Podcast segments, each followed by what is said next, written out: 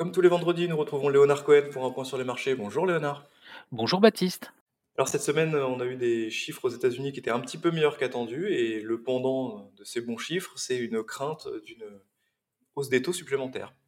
Et oui, vous avez le bon raisonnement désormais. Euh, ça fait plusieurs fois que, ça se produit. À chaque fois qu'il y a de, de- des chiffres qui montrent une très bonne résistance de l'économie américaine, eh bien, il y a mécaniquement la crainte d'un resserrement monétaire à nouveau. On avait annoncé une pause, elle est arrivée. Powell était, était venu commenter cette pause en disant attention, attention, l'économie américaine résiste bien, il est possible que l'on continue à, à remonter les taux euh, dans les prochains mois. Eh bien voilà, la boucle est bouclée, les chiffres sont ce qu'ils sont, et effectivement, l'économie américaine résiste très bien. Alors ça, c'est une bonne nouvelle pour certaines publications de résultats qui arriveront dans les prochaines semaines pour les sociétés américaines. C'est toujours la même chose, c'est la lecture du verre à moitié vide ou à moitié plein. Cette semaine, c'est un verre à moitié vide, c'est les départs en vacances, beaucoup ont peur, fuient les marchés, c'est comme ça. On voit que depuis un mois, les marchés sont vraiment drivés presque uniquement euh, par euh, les mots de Jérôme Powell. Est-ce que la publication de résultats peut changer un petit peu cette dynamique euh, dans les prochaines semaines?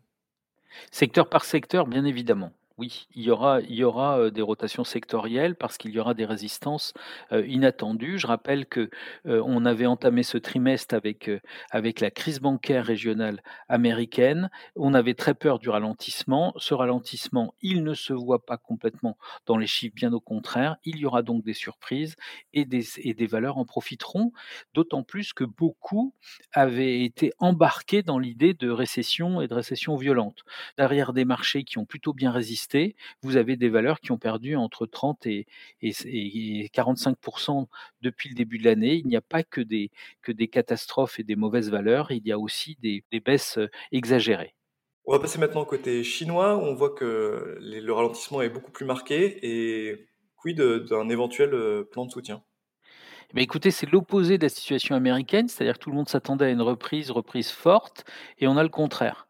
C'est-à-dire que la, reprise est moins importante, il faut des stimuli, les stimuli ont commencé à arriver, mais ils ont des problèmes structurels malgré tout importants. C'est-à-dire que tout le monde va s'attendre progressivement avec des chiffres moins bons, va s'attendre à des, à des soutiens de, de la part du, du gouvernement.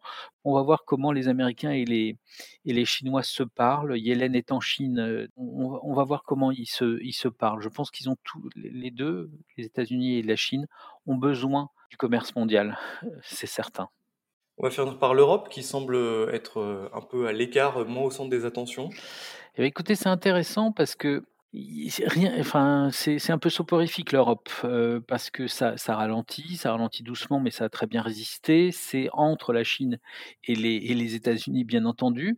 Mais, mais regardez, l'Allemagne a publié, et c'est passé complètement inaperçu, c'est hier encore, des commandes d'usines remarquables pour le mois de mai, avec un rebond Mhm. très violent, très violent.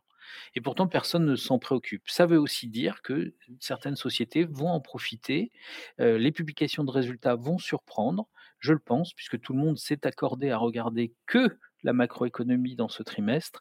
Eh bien, euh, il, faut, euh, garder le cap, ne pas s'affoler et au contraire, à, l'orée de ces vacances estivales, rester très très calme. Il peut y avoir de très belles surprises, contrairement à ce que l'on croit. Et bien, on va finir sur euh, cette note positive. Merci beaucoup, Léonard. Merci, très bonne semaine à vous.